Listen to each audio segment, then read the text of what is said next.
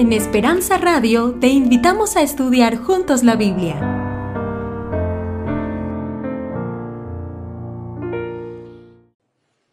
Muy buenas noches.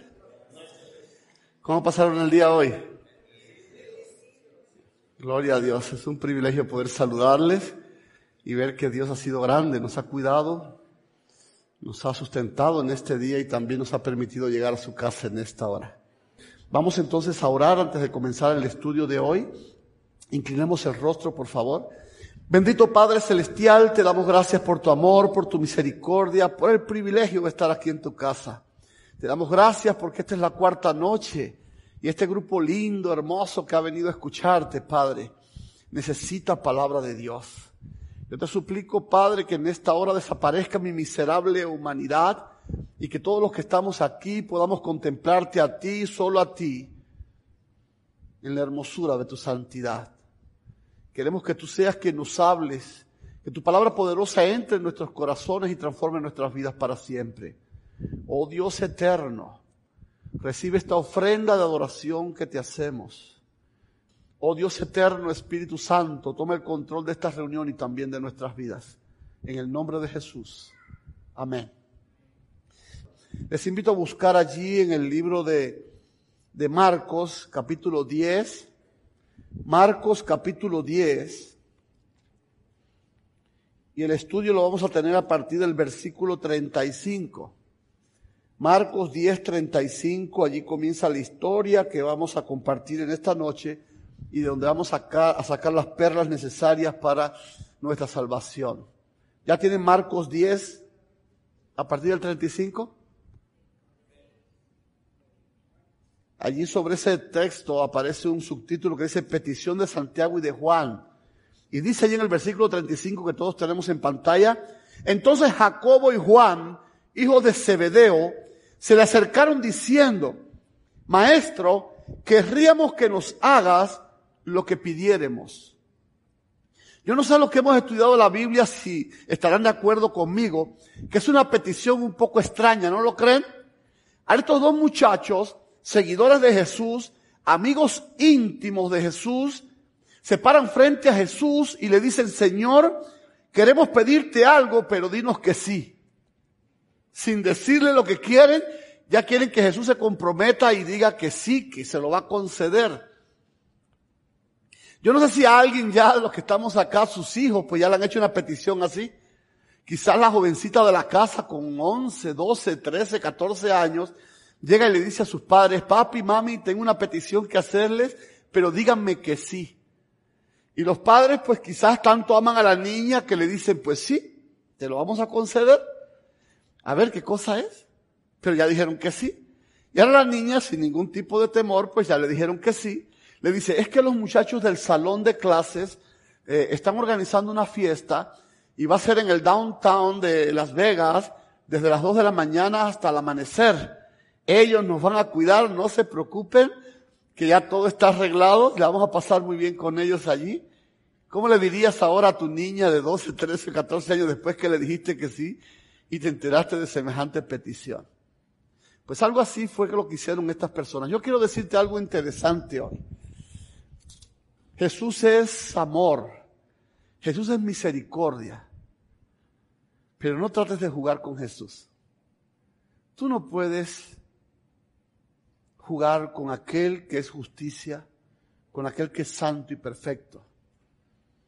Si tú necesitas algo de Jesús, sé específico. Háblale y dile, mira Señor, este es mi problema, esta es mi necesidad. Y Él te lo va a conceder. Pero háblale. A veces me duele cómo las personas cometen un pecado y llegan a Jesús, Señor, perdóname por eso que tú sabes. No, no, Él lo sabe, claro que lo sabe si es Dios. Pero tú háblale a él y dile, Señor, hoy me equivoqué. Las palabras que usé con mi esposa o, con mi hijo no estuvo bien. O con mi patrón o con el hermano de la iglesia. Perdóname por haberle ofendido. Ayúdame a, reconciliarme con mi esposa, con mi hijo, con mi... Porque ese, me tiene dolor en el corazón, pero necesito saber que tú me estás perdonando por eso. Hay que ser específico en nuestras oraciones. Ahora, lo interesante es que pudiéramos preguntarnos de dónde sacan, de qué antecedentes tienen estos muchachos para hacer una petición de este tipo. Saben, en la Biblia por lo menos hay tres reyes que se han visto involucrados, porque recuerden, Jesús es rey, ¿eh? En la Biblia nos habla por lo menos de tres reyes que se vieron involucrados en una situación parecida. El primero fue el rey Azuero. No sé cuántos conocen al rey Azuero, el esposo de Esther.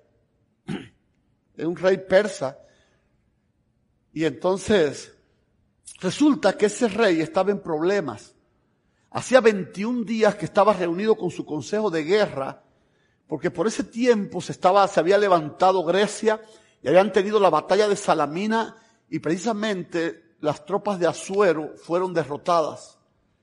Y ahora él estaba preocupado, ahí reunido con sus generales, tratando de buscar una estrategia para opacar o, aplacar esta rebeldía que se había levantado allí en Grecia. Lo cierto es que llevaba 21 días sin ver a su esposa.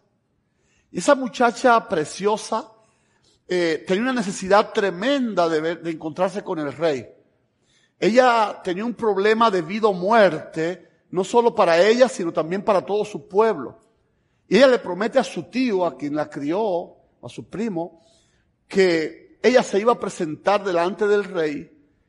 Y ella le dice a su primo, y si perezco, que perezca. Y usted dice, ¿cómo va a perecer la reina por venir donde está el rey? Es que eh, había una ley en Medo Persia que cuando el rey estaba reunido en ese tipo de reuniones, y alguien interrumpía o se aparecía allí sin ser llamado, y alguno de los generales o ministros gritaba pena de muerte, así sea la reina, había que matarla. A menos que el rey extendiera el cetro y ella tocase el cetro del rey antes de que alguien gritase la sentencia de pena de muerte. Y esta muchacha valientemente se presenta en la reunión y cuando el rey la ve enseguida extiende el cetro porque la amaba y ella rápidamente toca allí. Parece que los ministros, los generales se turbaron un poco porque era la reina y, se tardaron un poquito, pero ella pudo tocar el cetro y salvó su vida. Y ahora este rey Azuero, para convencer a sus ministros y a sus generales de que realmente, ciertamente amaba a esta muchacha, dice públicamente, pídeme lo que tú quieras, que aunque sea que la mitad de mi reino te lo daré. Oiga, ese rey Azuero se libró, porque esa muchacha, además de ser bien guapa, también era muy prudente y, humilde, ¿verdad? Porque si no hubiera obtenido la mitad de un reino ahí de momento, ¿sí o no? Pero la segunda persona que se atrevió a hacer, a meterse en un asunto como este, ¿saben quién fue? El rey Herodes. El rey Herodes quiso celebrar su cumpleaños. Y ahora el rey Herodes cuando celebra su cumpleaños, la fiesta estaba muy bonita, eh, se invitaron los amigos de él, los, sus oficiales más cercanos, la gente que lo apreciaba o que, o que le temía o que le servía. Y entonces en, la, en medio de la fiesta, parece que hubo un bajón allí en la fiesta, y su hija o su hijastra estaba allí y quiso bailar para su padre. Y tuvo una danza muy bonita y la verdad que la fiesta pues alcanzó un buen nivel con la danza de la muchacha. A todos los invitados les gustó, estuvo muy bien lo que hizo la niña. Y entonces ahora su papá le dice, bueno mi niña, me, estoy muy feliz por este regalo que me has hecho y yo quiero premiarte. Y quizás comparándose con aquel, que este no le llegaba ni a la suela de aquel, ¿eh? Pero le dice, pídeme lo que tú quieras y yo te lo voy a conceder. Ay, mis hermanos, aquella pobre niña era una niña inocente, no sabía. Estaba allí quizás en la duda, no sabía si un PlayStation o quién sabe qué cosa. Pero cuando mira así para detrás de una columna, ahí estaba su mamá. Y esa sí tenía unas espuelas así. Herodías. Y llama a la niña y le dice, ven acá bebé. Y la niña se va allí detrás de la columna del palacio y dice, ¿qué mamá? dice, yo te voy a decir, te voy a ayudar para que sepas qué pedirle a tu papá. Ve y dile que te dé la cabeza de Juan el Bautista en una bandeja de plata. Oh, mis hermanos, cuando el rey escuchó eso, yo estoy seguro que desde los pelos de aquí hasta los de la punta del pie se le erizaron. Pero ya se había comprometido públicamente. Este hombre tenía preso a Juan, pero no se había atrevido a tocarlo porque sabía que era un profeta de Dios. Pero ahora con esta petición que le hacen y que él se había comprometido de antemano, pues tuvo que cumplir para no quedar mal públicamente. Y ordenó que se le cortase la cabeza a Juan el Bautista. Y desde ese día ese hombre no tuvo una noche de dormir tranquilo. Y todavía va a tener que dar cuenta en el día del juicio de ese acto que, que realizó en ese día. Pero con Jesús es al tercer rey al que se le pide. A Jesús tú no lo puedes darle la vuelta. Y ahora Jesús le pregunta a estos muchachos, en el versículo 36, ¿qué queréis que os haga? Y ellos le dijeron, miren qué petición más interesante. Concédenos que en tu gloria nos sentemos el uno a tu derecha y el otro a tu izquierda. ¡Wow! Qué petición más interesante, ¿verdad? ¿Qué querían esos muchachos? Querían poder. Ellos querían que en el reino de los cielos, que en el reino eterno de Dios, después de Dios, los más poderosos fueran quienes? Ellos dos. Qué locura la del hombre por la ambición del poder, ¿sí o no? A veces, yo sé que aquí no pasa, pero a veces te encuentras iglesias donde se rompe toda la hermandad porque hay algún ambicioso de poder allí. Gente que no sirve para nada, que no está haciendo nada, pero le gusta cada sábado enseñar su plumaje aquí. En cierta iglesia allá de Atlanta estaba llevando una campaña. Un muchacho que me vio predicar por allá por, por North Carolina me hizo la invitación, arregló con su pastor todo y me voy a dar la campaña. Y desde que llego veo a ese muchacho corriendo. Yo pensaba que era el líder de allí. Todo lo que se necesitaba, el muchacho estaba allí resolviéndolo. Y ya llevamos como por el martes, así como ahora. Estoy sentado al final de la iglesia esperando que llegue mi turno de pasar y siento que una mano me da, pero bien fuerte aquí. Me golpea. Y cuando me vuelvo me dice, tengo que hablar con usted, pero ahora no puede ser. Y digo, si no puede ser ahora, ¿para qué me golpea así, verdad? Al ratico regresa y ya me dice, venga, ya puedo hablar con usted. Y yo tenía ya ganas de hablar con él porque todavía me picaba el hombro del manazo que me dio. Y cuando salgo así afuera al pasillo allá, me estrecha la mano y me dice, yo me llamo fulano letal, yo soy el mero mero aquí. Y yo que ya venía picado ya, le digo, usted no es el mero mero, usted es el maro mero. Porque hoy es martes y es que usted se aparece desde el sábado yo estoy aquí. ¿Dónde usted estaba? No, imagínense el trabajo, los compromisos, los no sé qué. Entonces, ¿qué compromiso tú tienes fuera de Jesucristo para que seas el líder de la iglesia? Y ahí me aproveché y me desquité y le di hasta con el cubo el agua, como dicen los dominicanos. Porque es verdad. Hay fantoches de esto que quieren el poder para lucirlo. Y ojalá que eso no esté pasando por acá. Sino que sino que sirvamos a nuestros hermanos. Ahora Jesús le dice a estos muchachos locos, porque eso es una petición loca, le dice, vosotros no sabéis lo que pedís. Vosotros no sabéis lo que pedís. Y ahora le hace un interrogatorio. ¿Podéis beber del, beso, del vaso que yo bebo y, ser bautizados con el bautismo que yo soy bautizado? Y ellos dijeron, sí, sí, lo podemos. Ellos estaban tan ansiosos de poder que no sabían lo que estaban diciendo. Pero sí, Jesús sí sabía Jesús les dijo, la verdad que sí. Ustedes van a tener que beber, porque Jesús sabía cuál era el fin de todos los que le seguían allí, de sus discípulos. Casi todos iban a morir, y el que no iba a morir, con el caso de Juan, asesinado, pues iba a pasarla muy terrible también por servirle a él.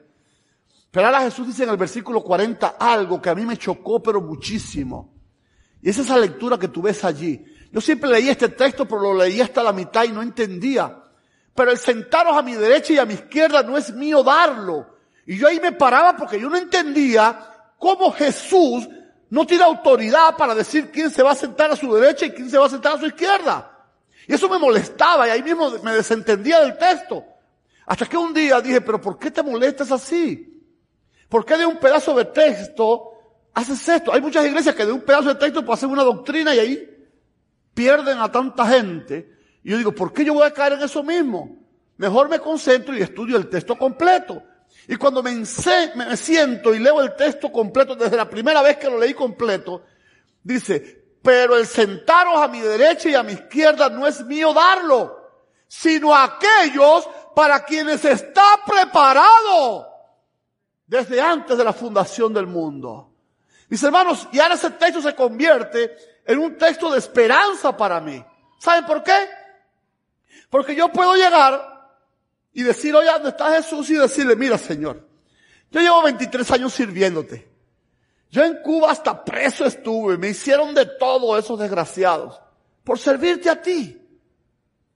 Y ahora yo quiero que Enrique, que está llegando hoy por primera vez, que me den la herencia de Enrique o la de Daglin. Que en definitiva ellos no han hecho nada por ti. Yo, yo, tú sabes todo cómo te ha servido por 23 años. ¿Y sabes qué me dice Jesús? No. Estoy contento con lo que estás haciendo por mí y tienes tu herencia por eso. Pero la herencia de Enrique y de Darling solo la pueden recibir Enrique y Darling. Señor, pero es que acaban de llegar. Sí, pero por venir hoy tienen derecho a reclamar la herencia que tengo para ellos preparada desde ante la fundación del mundo. Y nadie la puede tomar sino ellos. ¡Wow! ¿No está bueno eso? Saber que usted tiene garantizada una herencia que nadie se la puede tocar. En este mundo el problema de las herencias es un rollo. Porque aunque hay una ley que protege bien eso, usted se da cuenta que se juega con las herencias de una manera brutal. El hermano suyo mayor, que no fue el heredado, cuando se vio que se quedó fuera, hizo arreglos, corrompió a los abogados, pagó y al final se llevó toda mi herencia, ¿sí o no?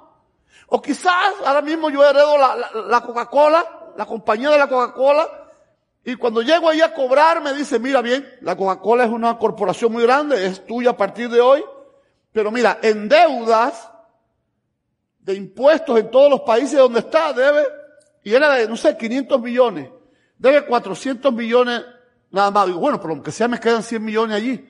Si no, pero mira, en materias primas, ya tiene medio millón además allí que debes.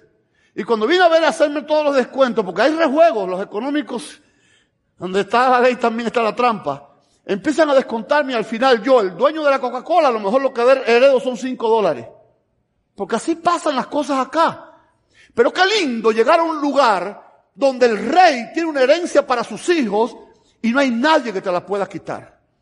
Yo no sé si ustedes lo sabían, pero ustedes llegaron hoy aquí y ya al estar aquí en la presencia de Dios, si ustedes quieren, ustedes van a recibir una herencia, se van a hacer acreedores de una herencia que Dios tiene para ustedes y que nadie la puede tocar.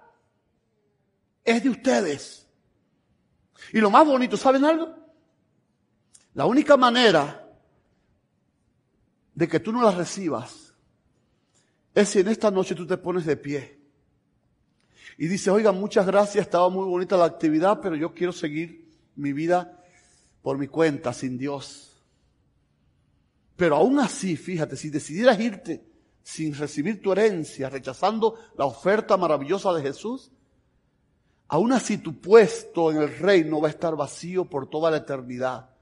Y Jesús va a mirar esa silla vacía, ese trono vacío, y va a estar llorando por la eternidad porque tú no quisiste recibir una herencia que desde antes de la fundación del mundo ha preparado para ti. Y eso me gustó ese texto porque es una promesa maravillosa. Tú has venido a recuperar aquí, a reclamar una herencia que es tuya. No la pierdas. Y ahora después de esta declaración de Jesús, aparece algo que va a aparecer siempre, está en el versículo 41, que va a aparecer siempre cuando hay algún ambicioso de poder. Dice allí, cuando lo oyeron los otros diez, comenzaron a enojarse contra Jacobo y contra Juan. Cuando ellos escucharon que estos dos querían ser los mero mero allí, trajo división a la iglesia. Siempre que en una iglesia se levante alguien con esta ambición de poder, va a traer división y tristeza dentro de la iglesia. Qué triste encontrarse a los mero meros estos, o maromeros estos. También me pasa que a veces me invitan a comer en algunas casas cuando voy a predicar y me encuentro hermanos, los dueños de la casa, los machos, los varones de la casa, que parece que quieren demostrarme a mí que son los mero mero ahí en su casa. Y cuando yo llego allí empiezan a darle órdenes a su esposa como si fuera una criada. Tú por aquí, los hijos por allá y no sé qué, para que el pastor vea que él sí tiene a su familia en cintura, los mero mero. Ese tampoco es el método. ¿Saben algo? Yo quiero ser el mero mero de mi casa, te lo confieso. Pero ¿sabes cómo, qué cosa me he propuesto para llegar a lograrlo? Ahora mismo, yo me he propuesto ser el mero mero de mi casa, pero hasta hoy lo que soy es el mero mero del fregadero. ¿Sabes de qué te estoy hablando? Ya yo te dije que yo trabajo en el concreto. Y eso está bien fuerte ahí en Georgia donde trabajamos. Y a veces yo llego que lo que necesito es que me vuelvan a rearmar.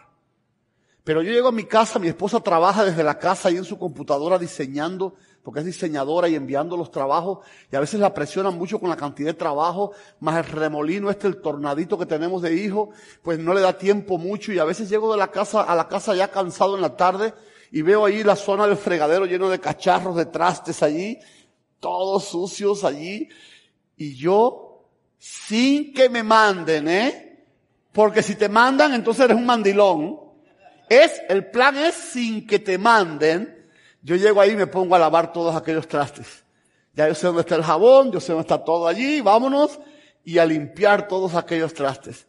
Al ratico yo veo a la flaquita mía que se asoma así por la pared la cocina, y aunque no me dice nada, su rostro me lo está diciendo todo. Ella está diciendo, ¿de qué material está hecho mi marido?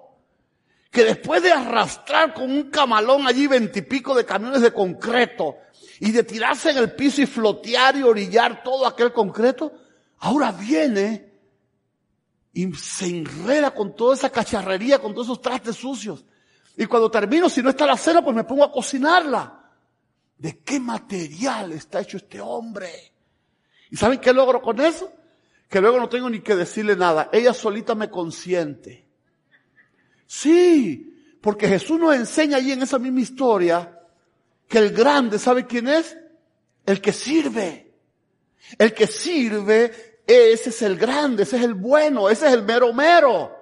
Mire, yo le voy a decir a los esposos, si usted quiere ser el mero mero de su casa, lo primero que usted tiene que hacer es algo o usted es el héroe de su esposa, o usted no es nada. Es mejor que recoja y se vaya. Si usted no es el héroe de su mujer y el héroe de sus hijos, usted no es mero mero ahí de nadie. Y de eso trata Jesús allí. Y les dice a ellos, ¿por qué ustedes hacen eso? En el mundo los poderosos se enseñorean de los otros, pero en mi reino no es así. Dentro de mi pueblo no es así. Es necesario que el que quiera ser grande en el reino de los cielos es el que sirve. He visto gente que ni siquiera son diáconos. Pero cuando una familia de la iglesia está sufriendo por un familiar en el hospital, ese humilde hermanito se aparece ya a las dos de la mañana con una sopita caliente y le hace que se las tomen y llora con ellos y ora e intercede ante Dios por el problema de ellos y les acompaña durante toda la madrugada. Y luego al amanecer le dice, ahora me tengo que ir porque voy para el trabajo, pero en la noche vuelvo. Cuando ese humilde hermanito se va, los que quedaron allí lo que vieron fue un ángel.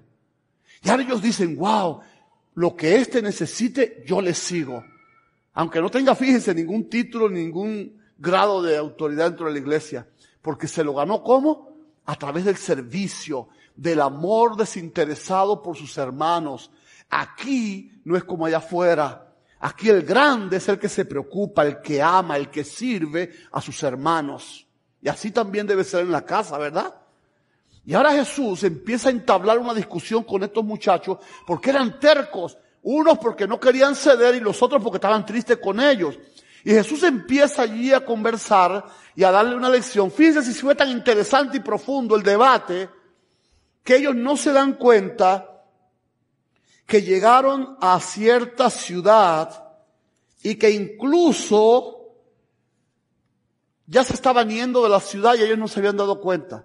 Es más, tampoco se dieron cuenta de que mucha multitud de esa ciudad se les fue sumando. Ellos iban allí en su discusión.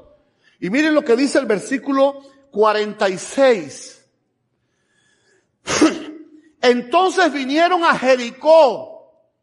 Y al salir de Jericó, él y sus discípulos y una gran multitud que se les sumó, es decir, que entraron a Jericó y salieron de Jericó. Parece que iban por gusto allí. Pero cuando iban saliendo, él, sus discípulos y la multitud, dice allí el texto, Bartimeo el ciego, hijo de Timeo. ¿Cómo se llama el ciego? Bartimeo.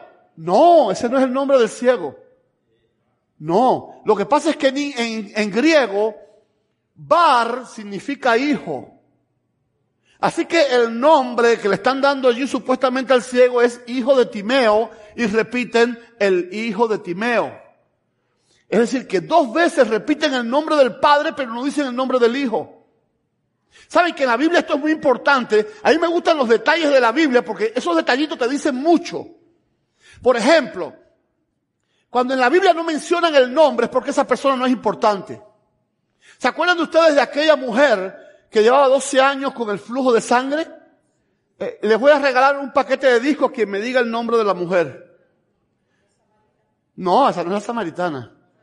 Nadie, la Biblia no dice, solamente dice la Biblia, una mujer. ¿Sabe lo que significa eso? Que esa mujer no valía nada, que esa mujer no era importante en Israel para nada. Y encima era una inmunda porque si tenía derrame de sangre ya estaba catalogada como inmunda. Pero lo lindo de esa historia es que esa mujer, que no era nadie, que no era importante, que no valía para nada, un día se acercó a Jesús y tocó su manto y resolvió su problema. Y recibió la sanidad y la salvación. ¿Sí o no? Eso quiere decir que no importa si tú eres importante o no. Si hoy estás aquí, tú vas a recibir lo que tú viniste a buscar aquí. Lo que tú necesitas. Ahora, por ejemplo, ¿se acuerdan de aquel que sí ayudó a Jesús con la cruz, Simón de Sirene? Fíjense que dicen el nombre y además la ciudad de donde es. Eso es una señal de que este tipo era importante. Cuando dicen el nombre además la ciudad de donde viene, porque ese tipo es alguien importante. Ahora lo interesante es que aquí no se menciona el nombre del ciego. Pero dos veces se dice quién es su papá. Su papá se llama ¿cómo? Timeo. Y dos veces lo dice. Fíjense, tiene que ser bien importante cuando en el mismo versículo, en, la misma, en el mismo diálogo, repiten dos veces el nombre. ¿Sabes lo que quiere decirte la Biblia? Que este hombre era muy, pero muy, pero muy importante en esa ciudad. Posiblemente fuera el más rico de todo Jericó. ¿No lo cree? Ahora bien, lo, entonces ya lo que me, me choca de ese texto es que este pobre ciego, miserable, hijo de un tipo bien importante, dice que estaba sentado junto al camino mendigando. Y eso a mí no me entra en la cabeza. ¿Cómo es posible, cómo es posible que un tipo hijo del más importante de la ciudad, ahora esté en el camino mendigando para poder vivir. ¿Sabe lo que me dice es? Que quizás su familia cuando el muchacho nació ciego, intentó hacer lo que podían a ver si recuperaban la vista. Pero cuando los médicos le dijeron no tiene solución, la familia que estaba bien acomodada, que tenía lana, dijo, este bueno para nada, no lo quiero aquí en la casa lo corrieron y lo tiraron a la orilla del camino. Qué triste, ¿verdad? Cuando te dejan tirado a la orilla del camino. Pero más triste es cuando es tu propia familia y alguien que puede ayudarte y cuidarte y es quien te abandona, ¿sí o no? Yo no sé si estoy hablándole en esta noche a alguien que ya lo dejaron tirado a la orilla del camino. Pero yo en el año 2000, ya lleva cuatro años en la iglesia, me casé con una muchacha por razones equivocadas. Usted nunca se case por razones equivocadas. Esas a veces, a veces hay casamenteros dentro de la iglesia. Ay, es que tú te ves tan bien de pareja con Juancito. Bueno, si se le parece bien Juancito, cásese usted. Porque la boda nunca puede realizarse porque le cayó bien aquel, porque aquel otro dice que nos vemos bien. Esas son razones equivocadas para un matrimonio, ¿sí o no? Bueno, pues yo cometí la torpeza de casarme con alguien por razones equivocadas. Era la hija del pastor donde me había bautizado. No vivía en esa ciudad, no la conocía. Y resulta que me caso con la muchacha por fin. Y como se acuerdan, le conté, creo que fue ayer o antier, que yo me fui a buscar mi sueño a La Habana, que quería ser pastor y en la iglesia no lo iba a poder hacer allí donde me conocía todo el mundo, que conocía mi pasado y me voy para La Habana a vivir con la muchacha ya casada, ya tenía dos niñitos que yo le crié. Uno de los propósitos por lo que la familia me estaba enredando para que me casara con ella era porque tiene dos niños que tenían que ayudarle a alguien que se lo criara, pero además ella parece que tenía un problema en su interior y parece que no iba a tener hijos. Y el asunto es que yo pues ya tenía mi hijo, dije pues está bien, yo le crío a los muchachitos y todavía los quiero como si fueran mis hijos hasta hoy. Llego a La Habana y lo que les conté, empiezo a trabajar duro por mi sueño y a estremecer todo aquello y a levantar iglesias y ya tú sabes. Y resulta que cuando estoy allí, los hermanos de la iglesia que me conocieron de ahí de llegar, me dicen, oye, ¿cómo un tipo como tú te casaste con esa muchacha? Y le digo, no, ella es hija de un pastor. Dice, sí, ella es hija del pastor, pero el pastor anda por Oriente y ella vive aquí en La Habana. Y ella es otra cosa. Digo, ¿cómo es eso? Dice, ¿tú no sabes que los dos niños que esa mujer tiene no son de sus papás, sino de sus tíos? Yo digo, ¿cómo, cómo? La muchacha acostumbraba a casarse con un hombre y a parirle a sus cuñados. Y a esa hora me di cuenta yo dónde me había metido. Y digo, bueno, Dios mío, ya yo hice pacto en el altar ante ti, ya yo tengo que salvarla y salvar a estos muchachos. Y me empeñé duro en lograr la salvación de ella y de esos muchachos. Y todavía hoy oro por ellos. Lo cierto es que dos años después nace Otonielito. Un niño precioso. Y como estábamos en La Habana, mi familia quería conocerlo, pero vivimos en Camagüey, somos de Camagüey, 470 kilómetros hacia el oriente, hacia el este. En Cuba la transportación es algo bien difícil. Dijimos, bueno, pues en, en el verano vamos a verles. Y en el verano nos montamos en el tren, que es otra calamidad en Cuba. Los trenes, a veces te pasas 24 y 32 horas arriba de un tren. ¿Sí? Ustedes saben de lo que estoy hablando. Llegamos el 26 de julio a Camagüey pusimos el niñito en la cama y fuimos a calentarle la leche a la cocina y cuando regresamos el niño estaba muerto. Muerto. Un niño de cinco meses. Lo más lindo que te puedas imaginar. Quedamos como locos. Yo no podía entender por qué estaban pasando esas cosas. Y en mi corazón le reclamaba a Dios y le pedía explicaciones, porque en un momento así uno le dice a Dios cosas que quizás no debería decir. Pero lo bueno es que Dios entiende por el dolor que uno está pasando. El pastor Mario Abreu, que fue el que despidió el,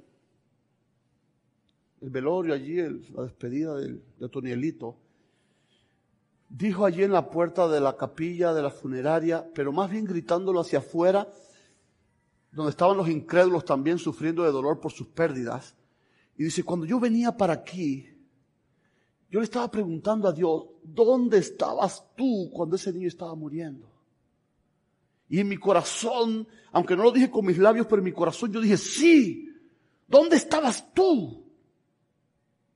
Pero aquel pastor sigue diciendo, di unos pasos nada más y escuché una voz que decía, yo estaba donde mismo estaba cuando era el mío, el que estaba muriendo en una cruz, por el papá, por la mamá y por todos los que están sufriendo allí.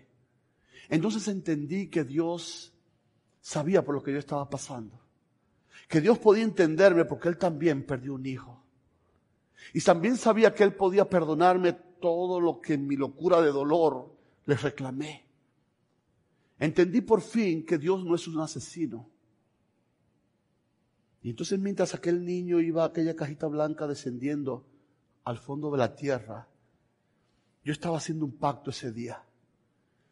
Yo le dije a Jesucristo, tú dices en tu palabra que si te predicamos con fervor, podemos acelerar tu venida. Porque ahí en tu palabra tú prometes que tú nos vas a devolver a nuestros seres queridos que duermen en la paz de lo que esperan tu venida. Yo a partir de hoy te voy a predicar donde tú me lleves. Hasta hoy estoy cumpliendo ese pacto. Pero lo que yo no sabía era que ella estaba haciendo un pacto distinto al lado mío. Que ella estaba declarando a Jesucristo como el enemigo, el asesino de nuestro hijo. A partir de ese momento, comenzó una batalla horrible porque yo empecé a predicar como un loco incansablemente en los parques, eh, en las estaciones de policía, en los hospitales, donde quiera yo estaba predicando. Pero tenía, tuve que arrastrar desde ese mismo momento el cuerpo muerto de mi esposa. Para hacer la historia corta, la última vez que estuve preso en el 2014, cuando salí de la cárcel, ya sin una relación que teníamos, pues adulteró ella y me estaba esperando allí fuera de la corte para que firmara ya los papeles del divorcio. Y a partir de allí me vi durmiendo en, un cuartico de un almacén donde las ratas me pasaban por arriba. Porque todo me lo quitaron, todo lo perdí, todo me lo robaron. Me quedé sin nada tirado a la orilla del camino. Y yo en ese cuartico allí decía, pero ¿qué pasa? ¿Por qué me has desamparado? Le decía Dios. Vino un pastor amigo mío y me dijo, quiero que des una campaña. Digo, no, no, yo estoy aquí tirado a la orilla del camino. A mí me abandonaron aquí. Y el pastor me dijo, pero tú no tienes por qué seguir allí. Levántate y sirve a Jesucristo. Y me atreví a dar esa última, fue la última campaña que di en Cuba. Así que yo entiendo lo que este hombre estaba sintiendo. Y también entiendo si hay alguno aquí que ha sido dejado abandonado a la orilla del camino. Yo te entiendo. Este pobre hombre allí a la orilla del camino estaba mendigando para poder vivir, pero hay algo que me choca. Hay algo que me choca ahí en ese versículo, que es el 46. ¿Por qué ese hombre estaba sentado a la orilla del camino mendigando? Miren, Jericó era una ciudad, era la última parada para aquellos que van llegando de camino a Jerusalén. Ahí llegaban a Jericó para comprar agua, pan, vino, frutas, alimentos para terminar la última fase del camino hasta Jerusalén. Pero también hacían algo. Ellos esperaban a que vinieran muchas caravanas, muchas personas, para que así cuando todos ya compraban lo que necesitaban, pues se iban todos juntos porque ese camino de Jerusalén a Jericó era el camino más peligroso de aquellos tiempos en Israel. ¿Ustedes se acuerdan de, de la historia del buen samaritano? ¿Se acuerdan cómo empieza esa historia?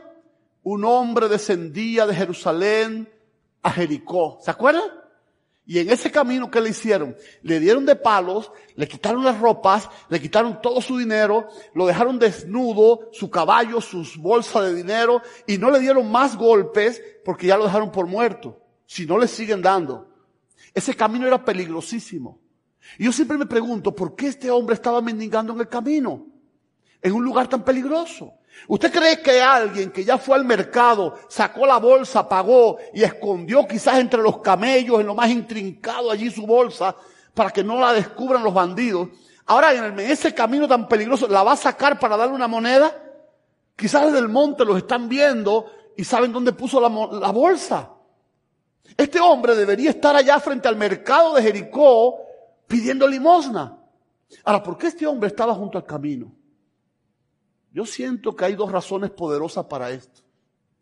Un hombre que está viviendo en semejante miseria, en semejante calamidad, él dijo, yo voy a pedir en este camino y si los bandidos me quitan lo que recaudo y me matan, pues me están haciendo un favor porque para la vida que estoy viviendo es mejor morirse. Y en segundo lugar, había otra cosa que lo movía a él estar en ese camino. Ese hombre dijo, algún día Jesús va a pasar por este camino. El maestro de Nazaret. Y el día que ese maestro pase por aquí, ese día mi vida va a cambiar. Y yo te lo aseguro, estoy advirtiendo algo. Esta noche el maestro de Nazaret está pasando por aquí. Y si tú lo decides, esta noche tu vida va a cambiar. Y ese hombre no sé qué tiempo se habrá pasado ahí a la orilla del camino, pero él estaba esperando porque su esperanza se hacía fuerte cuando él pensaba que un día el maestro de Nazaret iba a pasar por allí. Y ese día precisamente, dice el versículo 47, y oyendo que era Jesús, el Nazareno, es decir, este hombre no podía ver, pero la multitud seguramente iba gritando, es Jesús, el maestro de Nazaret, que va a Jerusalén para ser coronado. Y eso es lo que ese hombre estaba esperando desde hacía mucho tiempo. Y cuando este hombre escuchó que era Jesús el Nazareno, dice que comenzó a dar voces y a decir, Jesús, hijo de David, ten misericordia de mí. Jesús, hijo de David, ten misericordia de mí. En esta noche tú desde tu corazón deberías gritar lo mismo, porque Jesús está aquí. Suplícale desde tu corazón que resuelva tus problemas, que cambie tu vida para siempre y que el sufrimiento desaparezca, que la felicidad, el éxito, la sanidad y la salvación vengan a tu vida. No puedes desaprovechar este momento porque Jesús está aquí hoy. Ahora lo más interesante, cuando este hombre se levanta, porque él estaba sentado junto al camino, ¿verdad? Ahora cuando este hombre se levanta, yo me lo imagino, Jesús, Jesús, hijo de David, ten misericordia de mí. Ahora dice el versículo que sigue, el versículo 48. Y muchos le reprendían para que se callase. Yo te voy a decir en primer lugar algo. No permitas que nadie te obligue a callarte. Mañana no escuches a alguien que te diga, así que te fuiste con los hermanos, con los adventistas.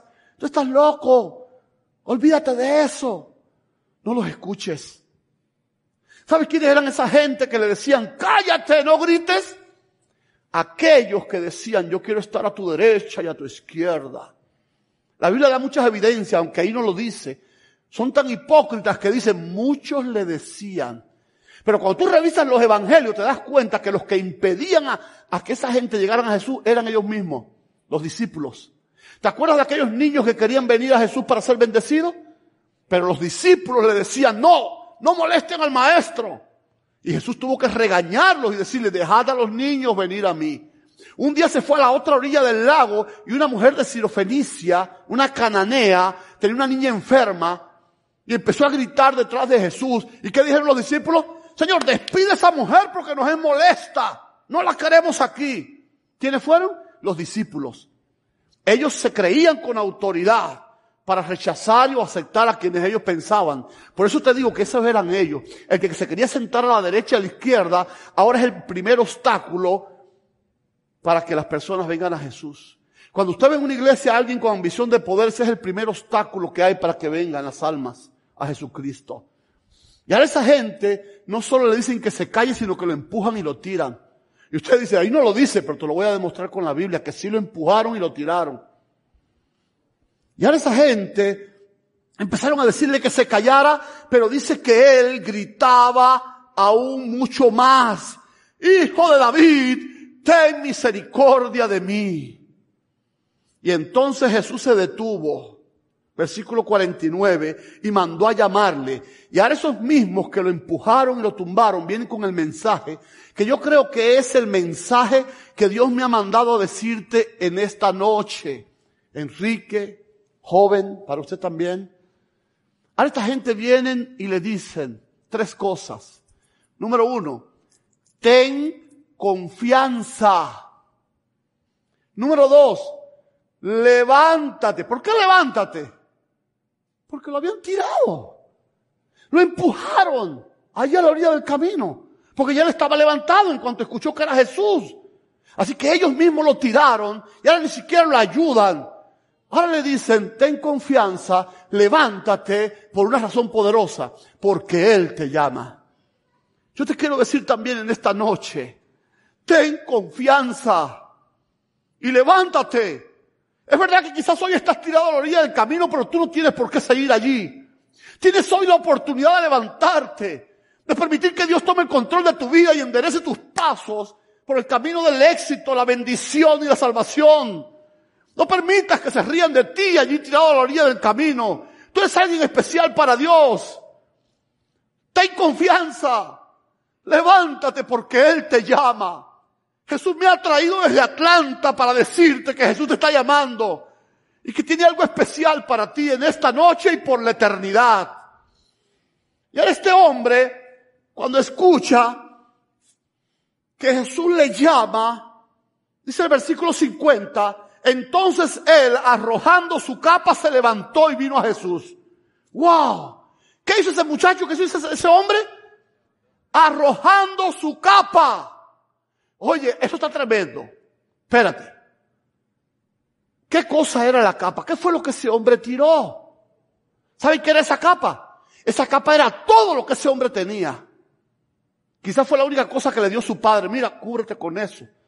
Pero cuando llovía, esa capa impedía que él se enfermara y se mojara. Cuando había mucho frío, él se envolvía con esa capa y se protegía del frío. Cuando había una tormenta de arena, para que la arena a presión por el aire no le rompa su piel, él se envolvía en esa capa y se protegía. Esa capa era todo lo que ese hombre tenía. Ahora te voy a preguntar a ti. Cuando ese ciego tiró la capa, ¿ya veía? No. Pero él tenía la fe que el día que él se encontrara con Jesús, que el día que Jesús caminara y se encontrara en el camino con él, él iba a cambiar su vida. Y ese hombre tira la capa. ¿Te imaginas? Si, ahora, si Jesús no le cura la vista, ¿cuál de esos ayudantes de Jesús le hubieran ayudado y se hubieran dicho, Señor, vaya, váyase adelante, yo voy a ayudar al cieguito a encontrar la capa? ¿Tú crees que alguno lo hubiera hecho? Como una estampida de búfalos le hubieran pasado por arriba y le hubieran dejado todo pisado ahí en el camino. Porque si Jesús no lo hubiera sanado, decían, este es un desechado de Dios, ni Jesús lo curó, sí o no. Pero este hombre sabía que ese era su momento. Que era el día en el que él, después de muchos años de no poder resolver sus problemas con su fuerza, con su inteligencia, él sabía que ese día era el día en que él iba a poner su vida en control de Dios y Dios iba a resolver sus problemas. Y ese hombre ahora se desprende de todo. ¿Y sabes que ese es el mayor problema de nosotros? Nos vamos a perder el cielo por aferrarnos a las cosas de aquí. Y no vengo a acusarte a ti, lo digo por mí mismo. Hace cuatro años llegué de Cuba. Me llevaron a Tennessee. Dos años viví en Tennessee. Pero en menos de unos meses yo tuve allí en Tennessee lo que no tuve en toda mi vida en Cuba. Mira que los hermanos me regalaron cosas. Me regalaron un sofá de pluma de ganso. ¿Han visto ustedes en Cuba alguna vez, un, eh, allá en Cuba, un, sofá de pluma de ganso? En Cuba yo mismo me tenía que hacer los muebles de mi casa con madera. Y ahora llego aquí, en menos de nueve meses yo tenía un sofá de pluma de ganso. Balances, mecedoras de eso, allí en una esquina me regalaban para allí. Llegué allí, en los apartamentos donde estaba viviendo, y los televisores estos japoneses analógicos los estaban tirando para afuera. Y yo decía, mi familia en Cuba hasta el arcoíris lo ven blanco y negro. Esto los agarro yo, agarré como tres y lo metí para el cuartico mío, porque de alguna manera yo le mando esto a mi familia, imagínate, Itachi, Sony, Panasonic, no, no, esto en Cuba es una maravilla. Y yo lo metí para mi cuarto, todo lo que yo veía para el cuarto, lo único, ¿saben qué cosa es? Que yo lo que tenía era un estudio. ¿Saben lo que es un estudio? Es un cuarto con un bañito, con un closet, con una cocinita y ahí se acabó el apartamento. Yo no sabía cuántas cosas cabía allí. Miren, me caso con esta muchacha con la que estoy casado ahora. Y nos vamos de luna de miel para Smoky Mountain. Tienen que ir allí en Tennessee. Yo sé que ustedes viven en un paraíso aquí, ya yo lo sé, no me lo tienen que decir.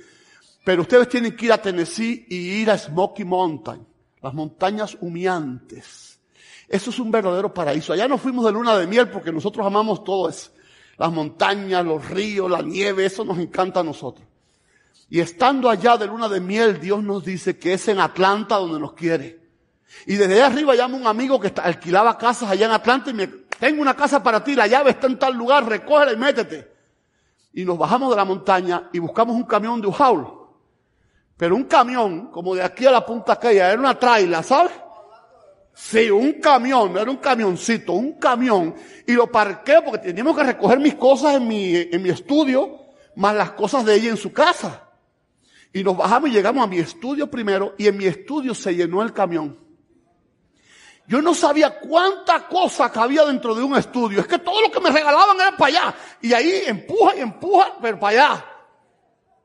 Mire mi hermano, cuando llegamos a la casa de ella a cargar sus cosas, ya no cabían. Tuvimos que bajarlo todo, reorganizarlo y aún así un amigo manejó el camión y en el carro mío y el de ella tuvimos que meter cosas. Íbamos con los baúles abiertos así todo y hasta Atlanta. Cuando llegamos allá, mis hermanos, yo no, no habíamos visto la casa. La casa era un cascaroncito de huevo así. Metimos todo aquel camión para adentro y cuando metimos la última cosa, ya no podíamos entrar. Todas las cosas estaban dentro de la casa y yo y mi esposa en el jardín. Y yo la miro y le digo, espérate, aquí hay algo que está mal. Nosotros somos los que tenemos que estar adentro y las cosas afuera. Y a esa hora se le ocurre la brillante idea a mi esposa que las cosas que sobraban y habían que tirar eran las mías. Mi sofá de pluma de ganso para afuera, mi mesa de computación, pero ¿qué le dije, ¿qué es lo que te pasa a ti? ¿Tú estás enferma de tiroides? ¿Que todo lo quieres tirar? Yo tenía una mesa de computación y ella tenía tres. Y la que sobraba era la mía. Que mis televisores analógicos para mi familia. Y ahí se comienza una primera batalla en plena luna de miel. Y yo, imagínate, el macho de la familia, el mero mero, pues tuve que tomar una decisión allí de, macho de verdad que quiere salvar a la familia. ¿Sabe cuál fue? Ceder. Si usted quiere salvar su matrimonio, hay cuatro, mire varón, hay cuatro letras en el abecedario para que usted salve su matrimonio y su familia. O, B, D, C. Te va a ir bien.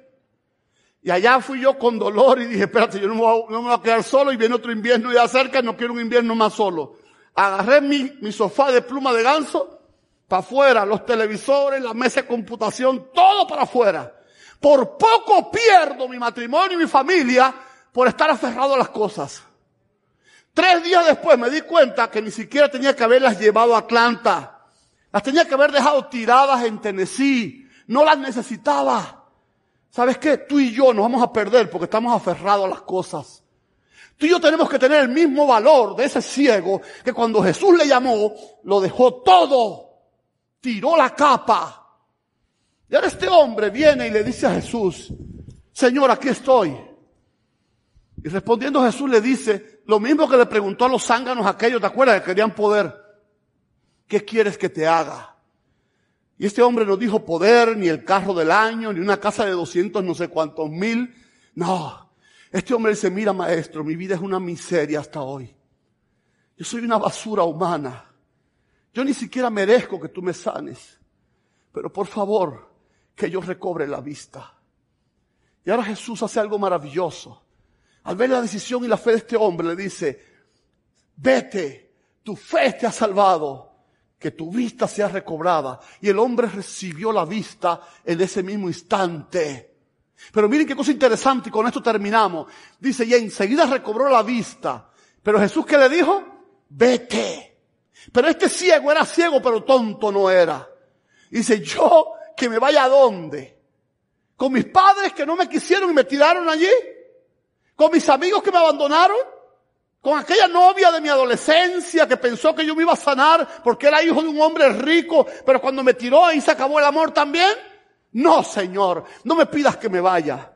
¿A dónde me voy a ir si no contigo que me has devuelto la vida, la dignidad y tengo un futuro glorioso y salvado en tus manos? Y dice que este hombre ya no estuvo nunca más tirado a la orilla del camino, sino que seguía a Jesús ahora en el camino, como un security, como un embajador de Jesucristo. Y eso es lo que quiere hacer Dios contigo en esta noche. Yo quisiera en esta noche hacerte un llamado. ¿Cuántos de los que estamos aquí, que no se han bautizado y están con nosotros, quisieran decirle a Jesucristo en esta hora, poniéndose de pie, Dios mío, cambia mi situación, resuelve mi problema y yo te voy a seguir en el camino para que yo nunca más esté tirado a la orilla del camino. Hoy Jesús ha venido a cambiar tu vida. Vamos a escuchar un canto. Si mientras mis hermanitos cantan aquí, tú quieres decirle a Jesucristo que estás dispuesto a dejarlo todo para entregarles tu vida, para poner el control de tu matrimonio, tu familia, te pones de pie porque yo quiero orar por ti. Para que Dios tome el control de tu vida hoy, de tu matrimonio, de tu familia, de tus sueños, de tus planes. Y tú empieces a caminar en victoria en el camino. Vamos a escuchar el canto. Si tú te atreves, te pones de pie. Dios te bendiga.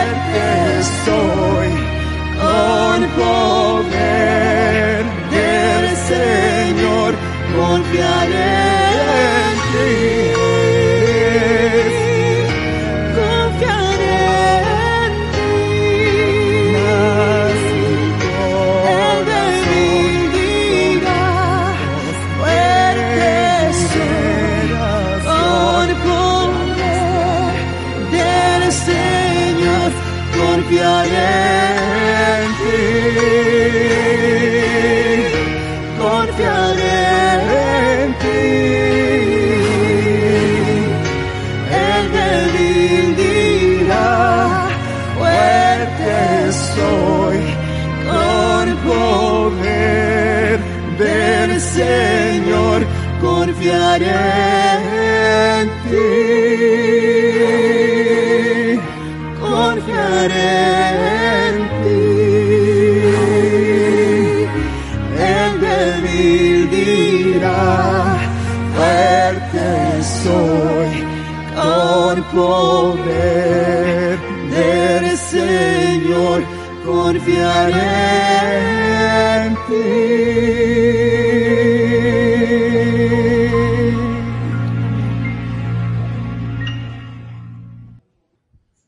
Bendito Padre Celestial, te damos gracias.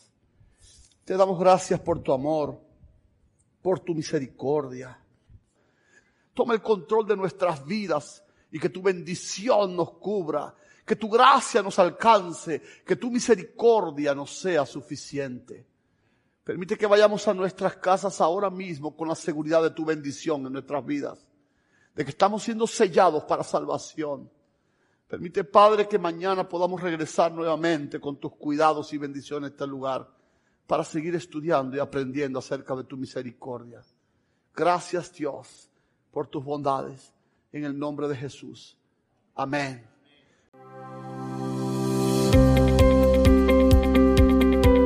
Esperanza Radio. Siga disfrutando de nuestra programación en www.esperanzaradiolv.com.